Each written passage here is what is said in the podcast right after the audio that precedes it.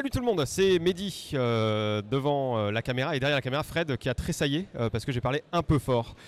À ma gauche, Julien Des éditions Chacos, des éditions Chacos qui est déjà venu il y a 5 jours du coup en stream. en stream euh, en un live mardi pour soir euh, parler du jeu de rôle. Beyond the Wall. Euh, on va pas parler de Beyond the Wall aujourd'hui, on va plus parler euh, jeux de société parce qu'il y a pas mal de choses hein, chez, euh, chez, euh, chez Chacos, euh, des choses déjà sorties, des choses à venir.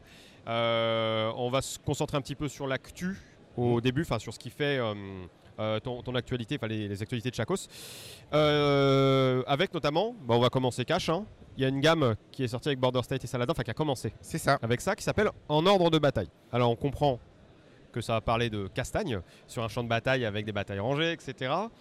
Euh, je vous montre Border State aussi, pour ceux qui sont sortis cet été. J'en avais déjà parlé en live hein, pour ceux qui, qui, qui suivent. C'est quoi l'idée derrière cette gamme en fait Pour- Pourquoi faire une gamme euh, Parce que c'est des jeux euh, Wargame mais moins d'une heure. Quelle est, euh, la philosophie, l'idée derrière le, projet? Fait Donc l'idée, alors nous, euh, on est déjà deux passionnés d'histoire. Oui, Donc on jouait à forcément. du wargame. Ouais. Donc le genre de wargame où on a 1000 pions qu'on découpe euh, sur des planches de pions qui font 1 cm sur 1 cm en carton et qu'il faut 4 heures pour mettre en place. Et euh, un week-end, tu joues 3, tours sur la campagne de 72. Enfin bon, voilà, des très gros Ouais, jeux ouais. d'historique, de simulation. Et nous, on est, en tant qu'amateurs d'histoire, on voulait permettre d'avoir des jeux plus accessibles. Ouais. Plus attractifs aussi en termes de composants, parce que c'est vrai que des fois c'est un peu austère, Ouais. euh, et euh, qui vraiment abordent des sujets historiques de façon la plus euh, la, la- la plus juste possible Ouais. parce qu'on veut vraiment que ça reproduise quand même des événements historiques Ouais. mais que ça soit facile à jouer donc Ouais. avec peu de règles euh, qu'on joue en une heure ou Mhm. deux heures mais maximum euh, pour, euh, pour que le plus grand nombre puisse découvrir le jeu stratégie, le jeu d'histoire et le jeu d'affrontement parce qu'effectivement la plupart des jeux Bah. reproduisent des batailles quoi. Euh, forcément. Alors, ça se fait avec des mécaniques assez différentes parce que Saladin, on a du jeu vraiment de bataille rangée.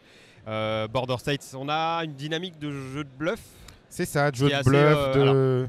correspond à ce qui pouvait se passer sur un champ de bataille, mais c'est assez. euh, Enfin, je trouvais ça assez audacieux en fait sur un jeu de bluff sur un, un jeu sur la guerre de sécession. C'est vraiment. euh, Ouais. Donc c'est ça qui est plaisant. Euh, aussi, enfin moi en tout cas, euh, avoir testé avec quelqu'un qui joue pas du tout à des jeux d'histoire ou des wargames, etc. Bah, Border States, Saladin sont bah, sortis assez vite, assez facilement. Ouais, ça se sort, euh, euh, ça, ça se sort bien. Mm. Donc euh, après voilà, nous c'était vraiment ça, c'était vraiment l'idée. Donc quand on a commencé, le premier jeu qu'on a fait, donc le petit bébé, c'est Napoléon 1806. Ouais. Ça a été notre premier jeu. Donc là, on était vraiment parti pour se faire pour se faire plaisir, on va dire, euh, parce que donc mon associé est un grand fan de l'épopée napoléonienne, et donc l'idée, donc là, c'est des, des jeux qui permettent de reproduire les, les campagnes. C'est quelque chose qui marche bien puisqu'on a 1806, 1807 et Et qui est 1815. sorti 1815 qui est sorti en début d'année aussi. Waterloo malheureusement Ouais, ouais. la défaite. Ouais, Euh, une sacrée, donc, euh, euh, une sacrée rouste. hein, ouais, ça, une c'est sacrée clair, euh, rouste. Ce qui est sympa avec celui-là, c'est qu'on peut jouer à trois parce qu'en fait, on a un Prussien, un Anglais et un. Français. Donc c'est un peu sympa. Il y a une, un petit jeu en équipe qui est rigolo. Donc euh, voilà. Et après, on a fait des jeux effectivement donc, plus accessibles. Donc Saladin, Border States, qui sont des petits jeux qu'on joue en trois quarts d'heure, une Ouais, ouais, heure. c'est voilà.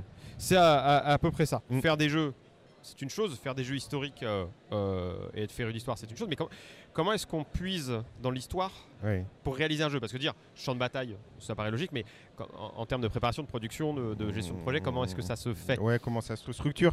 Alors déjà, il faut savoir que quand même, on a de la chance parce qu'avec l'histoire, on a tellement de choses potentiellement à stimuler, à Oui. simuler euh, d'événements historiques ou autres et compagnie. C'est euh, vraiment quelque chose pour le créateur de jeu potentiellement qui aime l'histoire. euh. On peut vraiment faire énormément de choses. Après, nous, dans notre démarche d'édition, ce qu'on essaye de faire, c'est que déjà, ben, on se documente beaucoup. Hein, parce que bon, l'idée c'est de faire, euh, par exemple pour Saladin, bon, c'est des jeux de, de bataille rangée, euh, Ouais. tu vois, qu'on Ouais, ouais, voit un peu derrière alors, On là. va les mettre en insert pour montrer un. Donc un quand, de- quand- quand on va, plateau, quand on quoi. va sélectionner par, par exemple les protagonistes, parce que là on joue des bannières de l'époque, eh ben, on va pas mettre n'importe qui. Donc on va se documenter pour savoir ben, la droite par exemple de, euh, de l'armée euh, des, euh, des croisés, elle était tenue par la bannière de tel chef. Oui. Donc de Sablé, euh, voilà, c'était c'est pas c'est pas des choses qu'on sort euh, qu'on qu'on sort du chapeau. Donc on essaye vraiment de coller à, à l'histoire. On essaye de reproduire finalement euh, le, au niveau des cartes et puis au niveau des, euh, des positionnements des troupes, ce qui s'est passé historiquement. Yes. Et après, on essaye de, se- de réfléchir à qu'est-ce qu'on veut simuler.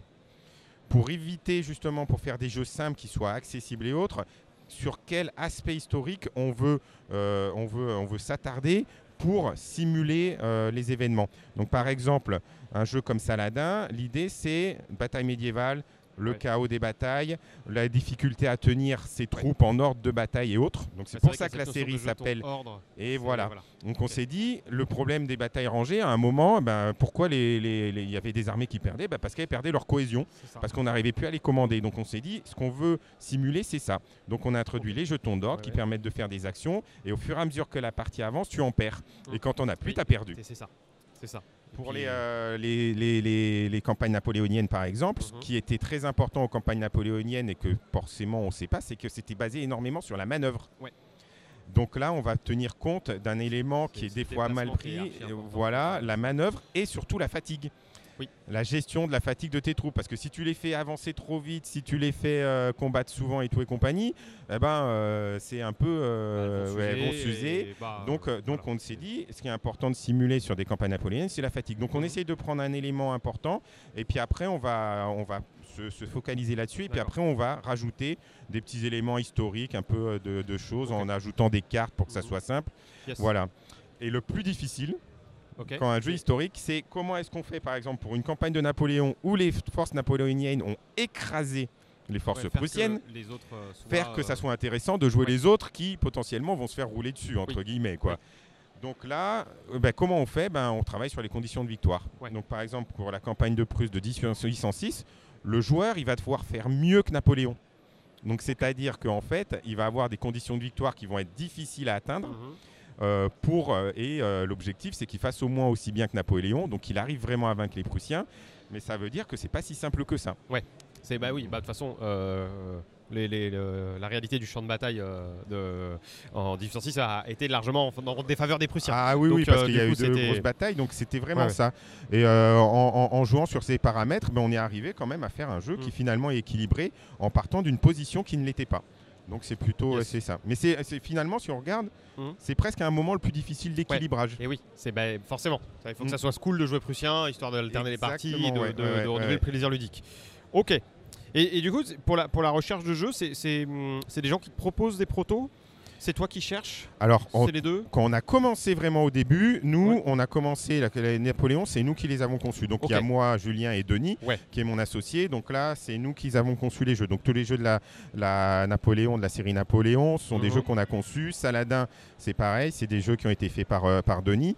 Euh, Ouais. Par contre, eh ben, en fait, ce qui s'est passé, c'est que ben, au fur et à mesure, on a commencé à être identifié un peu comme des acteurs qui faisaient Ouais, du ouais. jeu d'histoire et c'est à ce moment-là qu'on a des auteurs qui, ont, qui Ok. sont commencés à venir donc notamment Border c'est d'un auteur euh, d'un auteur autre qui s'appelle euh, euh, Stéphane Brachet euh, qui est venu et puis on a dit bah, j'ai un jeu historique est-ce que ça vous intéresse on a trouvé la mécanique super sympa Mhm. et on a commencé à l'éditer. Donc là, maintenant, on a ajouté à des créations personnelles, donc du jeu euh, d'auteurs qui viennent nous proposer à Mhm. thématique historique parce que c'est ça qu'on aime. Oui. Et maintenant, on va commencer aussi à faire de la localisation. Donc en fait, euh, on est parti en créant nos jeux. Donc maintenant, on fait euh, de la localisation de jeux en français. On fait voilà. Et ce qui est rigolo, Saladin, il va exister, je le dis parce que moi je trouve ça génial, en chinois. En, donc en anglais, c'est nous qui l'avons fait. Ouais. En espagnol et en italien. Et en italien. C'est un jeu qui a vraiment trouvé son public, qui marche bien. Eh ben, Ça va être une série, donc je vous le dis en- peut-être en exclu, Ouais. on va avoir William Wallace qui va arriver. Ok. Donc euh, pour ceux, donc c'était les Écossais, pour Ouais, ceux qui ont vu. Braveheart euh, ça, avec Mel Gibson, voilà, ils verront bien. Et François Ier François avec les avec batailles de Marignan et Pavie, euh, donc une défaite, une victoire, voilà. Ouais, c'est c'est clair. Parce que pas- on parle de Waterloo, mais Pavie, c'était quand même assez. euh, Euh, oui, c'était pas, ouais, on peut dire ça comme ça. ouais. euh, C'est clair. Ok. Euh,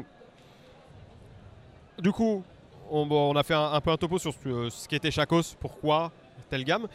Alors, comme je disais en début d'interview, tu as une actu chargée en cette fin d'année. Il y a Ouais. pas moins de quatre. Alors, il y a deux livres dont vous êtes le héros euh, de Choose Cthulhu qui Déjà, sont les tout qui sont sortis. Il y a deux autres en ordre de bataille. C'est ça, qui, Et- euh, qui seront bon pas pour un peu plus, un peu plus, un peu plus loin les ordres Ouais. de bataille, les Wallace et autres. Non, Donc, les, non, les deux, euh, Vendée Les deux, et, alors euh, ça c'est un- en fait on a fait une nouvelle gamme donc Ouais. euh, de jeux d'auteurs qui sont venus D'accord. Histoire de France. Histoire de France, d'accord. Donc ça va vraiment être des jeux qui vont être sur des événements qui ont Ouais. qui, qui sont significatifs pour l'histoire de France, plus ou moins connus d'ailleurs. Plus ou moins connu, ouais, c'est Mais ça. euh, donc ça sera vraiment une gamme Histoire de France. D'accord. donc sur- le début d'un nouveau nouvel arc. Voilà, un, nouvel arc narratif. Un arc narratif dans l'édition de. Alors, Exactement. Du coup, il y a deux jeux là bon, qui vont être sur des, euh, des boîtages à peu près similaires, on va dire. Enfin, jeu assez, euh, assez abordable, accessible Oui. euh, pour, pour, en raison de la, en rapport de la thématique. C'est ça. Il y a un jeu sur la Vendée? Donc le premier jeu c'est Vendée, donc Vendée militaire, donc ça, ça reproduit les événements qui se sont passés en 1793-1794 Ouais. entre les Vendéens qui étaient royalistes toujours et puis ben, la, la jeune République jeune française. Donc il s'est passé quand même des événements pas très, euh, pas très sympathiques. hein. Ça a été un peu une forme de guerre civile. Bon, c'était un peu, Mhm. un peu difficile. Donc là, c'est un auteur vendéen qui nous a proposé ça. Mhm. Et euh, on a trouvé euh, ben, deux choses. C'est que, un, la thématique n'était pas forcément très présente et très Ouais. connue. Donc nous aussi, on a une démarche. C'est important pour nous de faire découvrir des pans de l'histoire aux gens aussi. Et on se trouve que pour, la- pour le coup, l'histoire euh, l'histoire de France, c'est bien. Et Donc c'est vrai on qu'on voit- parle pas assez de. Enfin, la Vendée est assez euh, ignorée Oui, en général. c'est, euh, il y a mo- moi de, de- de jeux en tout cas. Alors il existe, alors c'est rigolo, il existe des jeux qui ont été faits par des Anglo-Saxons. Oui. Ce qui est quand même assez, assez, incroyable. Ouais, c'est clair. Et euh, des jeux vraiment historiques, puis en plus accessibles sur la Vendée, moi Mhm. j'en connais pas quoi. Donc là on rentre dans ça. Donc par contre là c'est un jeu qui est assez simple, qui est basé. euh, donc on va avoir des mains de cartes, euh, on va euh, contrôler des terrains sur des hexagones qui se retournent, donc c'est assez ludique. Ouais, Et ouais. avec les cartes, ça va être un peu un système d'enchères. Donc on va devoir monter sur, le, sur ce que l'autre a mis pour réussir à remporter des batailles. Et ce qui est intéressant toujours, c'est qu'on va avoir des événements historiques. Donc ça Ouais, va permettre de se plonger dans l'histoire, de revoir qu'est-ce qui s'est passé à un d'histoire. Et nous, ce qu'on aime, ce qu'on se dit, c'est que peut-être que les gens, en jouant, eh ben, Mhm. après ils vont se dire ah c'est sympa, et puis ils vont aller se documenter. Donc on va avoir un peu, une, Ouais. un, peu, un, peu une- un aspect pédagogique aussi. Donc ça c'est Ouais, important pour nous aussi. Et même le, le- le détail qui est apporté aux, illustrations, enfin sur les cartes notamment, qui sont style, dans un style des vieilles gravures, enfin, des gravures qu'il y avait à, à l'époque. Enfin, c'est très, euh, Ouais, on a fait un, gros travail graphique. Donc, euh, on a pris déjà des, euh, des, euh, des peintures qui étaient existantes. Ouais. Donc, c'est pareil pour vraiment mettre dans l'ambiance.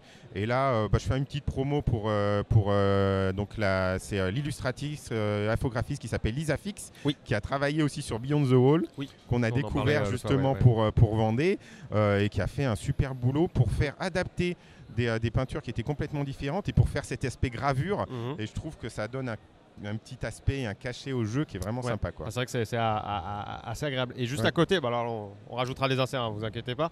On a un jeu, bah, tu, on parlait d'anglais, mais euh, Donc coup, là, 1341. Brace 1341, donc là on, re- on re- on retombe vraiment un peu plus loin dans le temps. Et en fait, c'est la guerre de succession de Bretagne.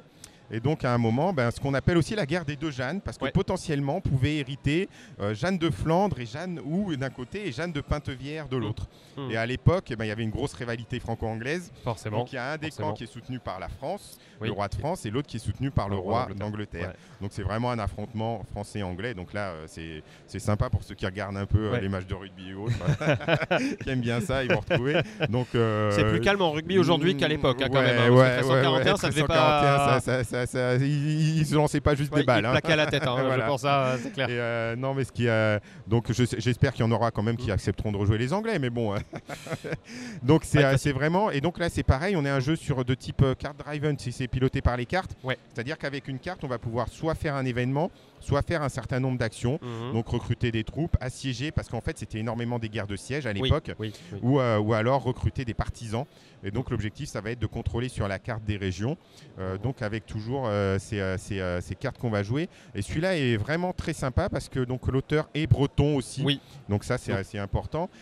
Et il est très documenté, c'est-à-dire que sur chaque, chaque carte, on a une description de ce qui s'est Mhm. passé historiquement. Donc Ouais. il y a un jeu de cartes qui est assez important.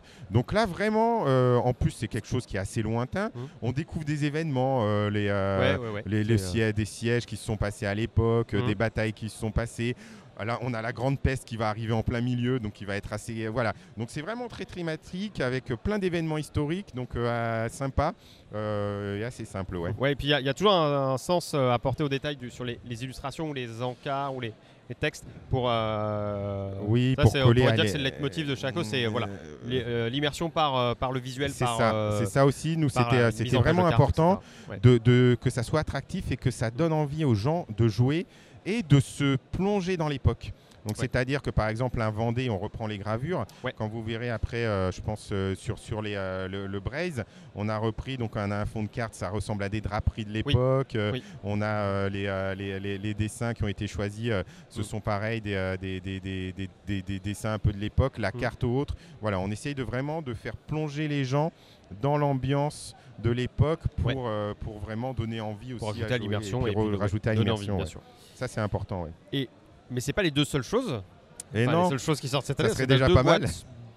ah, plus ouais, ouais, Euh, ouais. Toujours dans l'idée de faire du wargame accessible, mais du coup qui va être plus, plus conséquent que Saladin, Border State, c'est ça, euh, c'est ça. euh, Vendée Braze. Downfall of Empires, Downfall of the Third Reich. Voilà.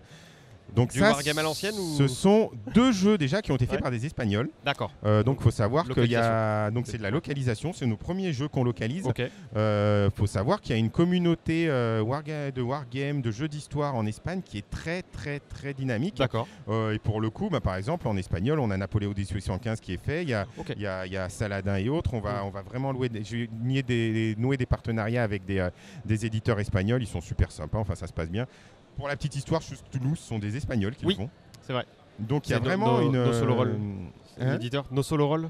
euh, Euh, c'est Selena euh, euh, je, je sais plus comment Ouais. elle s'appelle. Hmm. Si tu tournes. C'est la. C'est la No Books. Ouais, Ouais, c'est- c'est voilà. c'est la No Books, oui, tout à fait. Donc, euh, donc il y a vraiment une, une, une- ouais, une grosse, euh, une grosse production euh, de, de jeux d'histoire et puis vraiment de choses au niveau de l'Espagne. Donc ça c'est cool. Et donc Dawnfall of Empires et Dawnfall of the Sunrise, c'est effectivement des jeux un peu plus ambitieux dans la mesure Mhm. où pour le premier, donc le Dawnf- Dawnfall of Empires va permet- permettre de revivre la Première Guerre mondiale au niveau stratégique Ouais. dans sa totalité. Donc c'est quand même assez ambitieux et on va pouvoir le faire en 3 heures jusqu'à 4 joueurs. Donc ça reste quand même assez, assez, Oui, oui. assez ambitieux, assez, euh, assez sympa. Et euh, par contre, c'est un jeu, on va avoir 6 pages de règles. Ouais. Donc ça va être Ça, euh, le- ça, le défi. euh, c'est c'est ça, c'est faire euh, quelque chose qui soit accessible, qui soit historique. Donc il y a des cartes qui sont superbes. Mm. Euh, on pourra peut-être en mettre une là, ouais, voir ouais, va. qui, qui- qui- qui donne. Moi, j'adore les cartes. Donc vraiment, quand on voit la carte, les cartes étendues, on a vraiment envie. Et par contre, c'est pas, c'est du wargame à l'ancienne plus, on va dire entre Ouais. guillemets. C'est-à-dire que euh, on a des planches de pions, donc il n'y en a pas énormément. Et ce sont des pions qui sont euh, prédécoupés avec des arrondis sur le Ouais. côté, donc ont Donc des ça- comme une. Ça comme un, co- un- co- un comme punch un, de un jeu de société. Ouais, jeu de classique, donc ça déjà c'est bien. Il y a des grosses tuiles pour les technologies, les pions sont gros, les cartes sont, euh, sont, sont, Yes. sont grandes et tout aussi. Mm. Donc c'est vraiment un jeu euh, qui euh, va permettre de découvrir vraiment le jeu de stratégie un peu plus ambitieux, mais euh, quand même accessible et on peut jouer Mm. à plusieurs. Donc ça c'est quand même euh, c'est quand même bien en 3 heures. Et celui sur la Seconde Guerre mondiale, il est un tout petit peu com- plus compliqué. Oui. Downfall of the Sunrise, parce qu'il y a un concept d'opération, on va faire des blitzkrieg, Ouais. des percées et autres, donc c'est avec un peu plus dynamique. donc Voilà. plus Mais ça reste quand même assez, euh, ça reste quand même euh, vraiment accessible de la même manière. Donc Mhm. il faut compter 4 heures parce que la guerre était plus longue aussi. Hein. Ça Oui, a duré oui, euh, c'est- 39-45, donc Oui, il y a plus de tours. Un tour fait une saison. Ouais. Et ça, c'est des jeux vraiment pour des gens qui ont peut-être un peu la nostalgie, euh, Mm. qui jouaient quand ils étaient un peu Ouais. plus jeunes à ces gros jeux ou autres. Eh ben, d'avoir quelque chose, un format qui rappelle ça, mais qui soit jouable en une, euh, en une après-midi ou une soirée. Euh, donc ça, c'est déjà ça. Et ça peut être aussi une porte d'entrée pour des gens qui aiment des jeux un peu comme ça, d'affrontement ou autre, et qui voudraient peut-être le partager à plusieurs, Ouais. parce que ben, de jouer un contre un, bon, des fois on pourrait être avec des C'est amis, bien, mais euh, c'est bien. Donc on peut avec, avec des amis, de, de franchir le pas en douceur vers des choses euh, Mm. un peu plus ambitieuses. Mais finalement, moi aujourd'hui, quand je regarde, euh, je vois au club de jeu, on est sur un club de jeu, euh, quand les gens ils sortent euh, des jeux comme Site, des, Némé- Ouais. enfin des trucs, il y a des jeux. quand je vois nos jeux qu'on fait, je me dis mais ce qu'on fait c'est simple. ouais, ouais, ouais. C'est c'est clair qu'il y a. Aujourd'hui, on a quand même une, une, une- une population qui font du jeu d'experts, qui, Oui. qui se, c'est- qui, qui se fait de c'est plus en costaud, plus. Et, on pensera aux gens qui jouent une vingtaine de fois à Twilight Imperium. Euh, Oui. Une vingtaine de fois 9 heures. Voilà, c'est en, en vrai plutôt 5-6 à un moment donné quand, quand on commence à jouer. Ouais. C'est clair. Bon, bah, c'est très cool. Euh, D'une permet d'avoir du wargame accessible, du, du, euh, qui se joue, euh, enfin qui se lit en seulement quelques pages. C'est ça. On, a- on- alors on arrive sur la fin de l'interview. Donc là, on a parlé pas mal de jeux d'histoire. C'est normal, c'est ce Mm. que ce qu'est Chacos. Mais est-ce qu'un jour, on te verra sur d'autres euh, en jeux de société, mais sur des jeux qui ne sont pas forcément historiques? Alors, euh, alors, c'est possible en fait.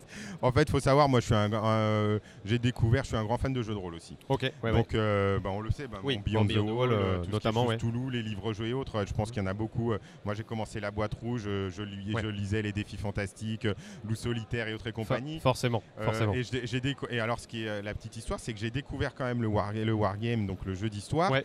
dans Cassius Belli.